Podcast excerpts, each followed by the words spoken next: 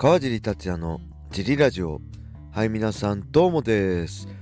このラジオは茨城県つくば市並木ショッピングセンターにある初めての人のための格闘技フィットネスジムファイトボックスフィットネス代表の川尻がお送りします。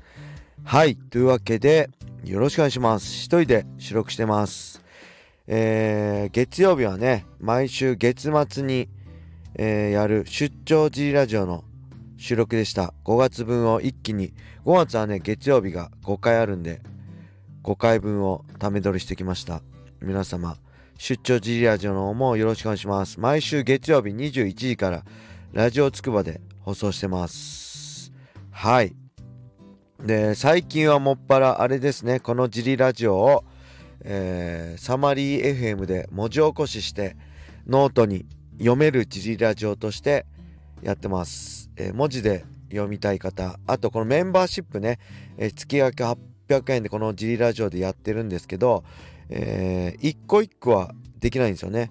毎回はあれだけどこの記事は読みたいなっていうのは、えー、ノートの方の読むジリラジオのメンバーシップの方で1つ300円で売ってるのでもし興味あればそっちでやってください。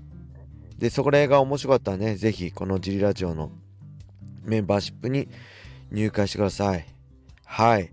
そしてねこのジリラジオつながりで、えー、我らが神田修一さんね手数より口数でおなじみお互い、えー、スタンド FM 仲間の神田修一さんの、えー、今年度のスポンサーにこのジリラジオがなりました。T シャツが出ます。神田体育 T シャツの後ろにジリラジオのロゴが載ってます。ありがとうございます。神田さん応援してあげてください、えー、なんでねファイトボックスフィットネスじゃないのかっていうのはやっぱり神田さんパラエストラ広島所属なんでなんか他のまあ強豪では全然ないんですけどね。うち MMA じゃないんで。だからそういうの乗るのどうなのかなジムの代表としては。やっぱりさまあ T シャツだから別にいいんですけどファイトパンツにね、えー、他のジムの名前に乗るのはなんかこんがらがりやすいなと思ってジリラジオにしました。同じねスタンド FM 仲間なんでそういう意味も込めてはいスポンサーっていうかサポートさせていただきます。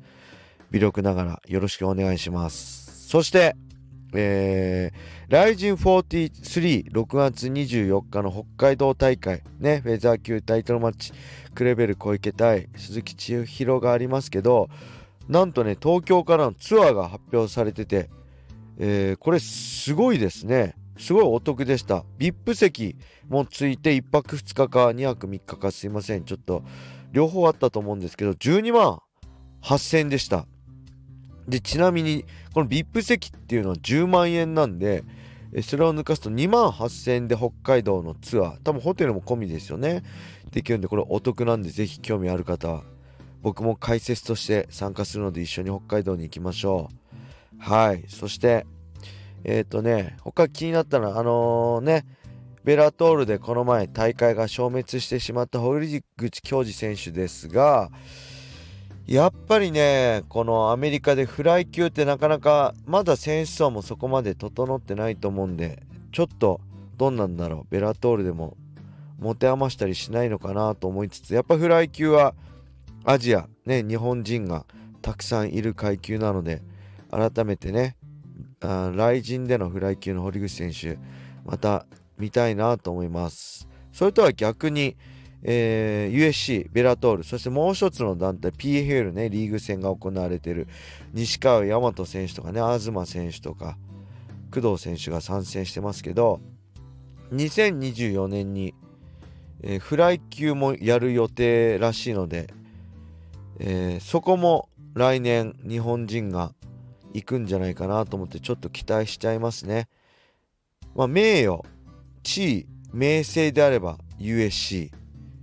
ですただこのファイ純粋なお金ファイトマネーで言えばフライ級だとなかなか USC でも大金を稼ぐのは難しいと思うんですけど PFL の場合優勝トーナメントリーグ戦優勝してトーナメント優勝すれば100万ドルだから1億3500万ぐらいもらえるのでこれはねあのものすごい魅力的なんじゃないでしょうか。日本人フライ級ファイターにとっても。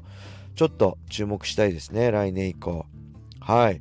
それではレターもねたくさん来てるの読んでなかったんでレター行きましょう。あまずね似顔絵おじさんのケイシーさんがあのねランドマーク大会に合わせてホテル5200円のホテル泊まられてることでどこ？って教えてって言ったらレター来ました。ありがとうございます。ちゃんと読みましたね。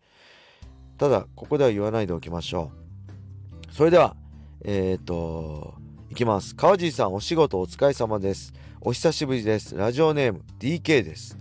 コロナ禍になってからずっと格闘技の会場観戦に行ってなかったのですが5月から再開することにしました。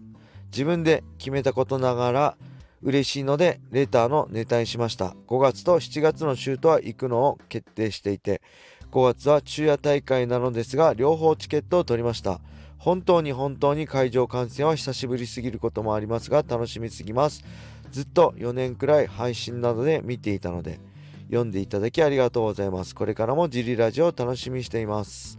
はい、DK さんありがとうございます。しかもギフト付きレターでした。そしてメンバーシップですね。会員さんです。ありがとうございます。えー、5月ね、シュートあれですね。えー、昼夜。5月、あれですよね。女性専門の、女性のシュート、カラーズですね。前半が。そして夜が、シュート公式戦ですね。はい。で、7月が後楽園ホール大会。えー、この5月のシュートはニューピアホールかな。はい。すごいいいですね。2日連続。そして7月もシュート。ね。いいですね。楽しんでください。ずっと4年ぐらい、そうです。コロナ禍になってから、そっか、2000年ぐらいからずっと行かれてなかったと。一度ね、シュートの、その2019年だったかな、あのゴールデンウィークのでお会いしましたよね。はい。いいですね。僕もだいぶこの、なんだろう、コロナ禍収まって、東京行く機会もお仕事も増えたし、プライベートでもね、行く機会が増えたので、どんどん楽しんでくれるといいんじゃないでしょうか。はい。これからもよろしくお願いします。そして、そして、そして、えー、川地さん、小林さん、周一よしこさん、こんにちは。プライド武士道時代からのファンのよっちと申します。早速ですが、ベラトールの堀口選手の試合が流れてしまいましたね。レイボーグ選手、カッチウェイトもできないほどの体重超過、プロとしてありえないです。ツイッターでこの試合のために UNEXT を契約したのに、という残念があるツイートをたくさん目にしました。ただただ残念ということがお伝えしたくてレーターを送りました。推進団体によってラウンドの残り10秒から画面に時間を表示させないですよね。個人的には最後まで表示したらいいのにと思いますが、あれは何か理由があるのでしょうか ?0 秒になった瞬間とゴングやホーンのタイミングのズレを恐れているのか、ラウンド終了直後の反則が頻発することを恐れているのか、お答えいただけると幸いです。はい、ありがとうございます。こちらもメンバーシップですね、のよっちさん、ありがとうございます。えー、っとね、これ残念でしたね。で、堀口選手、まあ、 Bellator がね、 U-NEXT が Bellator と契約したも堀口選手があの Bellator に出場するのが1回目でしたね。堀口ペティスが最初だったんで。なのでこの堀口選手が試合するタイミングで U-NEXT を契約する人たくさんいると思います。いたと思います。そんな中ねだからこれ U-NEXT からしても大ダメージですよね。ほんとレイボーグの野郎ね。しかもこの引退もね嘘っぽいですよね。その場逃れでまた何食わぬ顔して試合してそうなんでそれがムカつくんですけどうんまあ残念でしたね。こういう人たくさんいたんですね。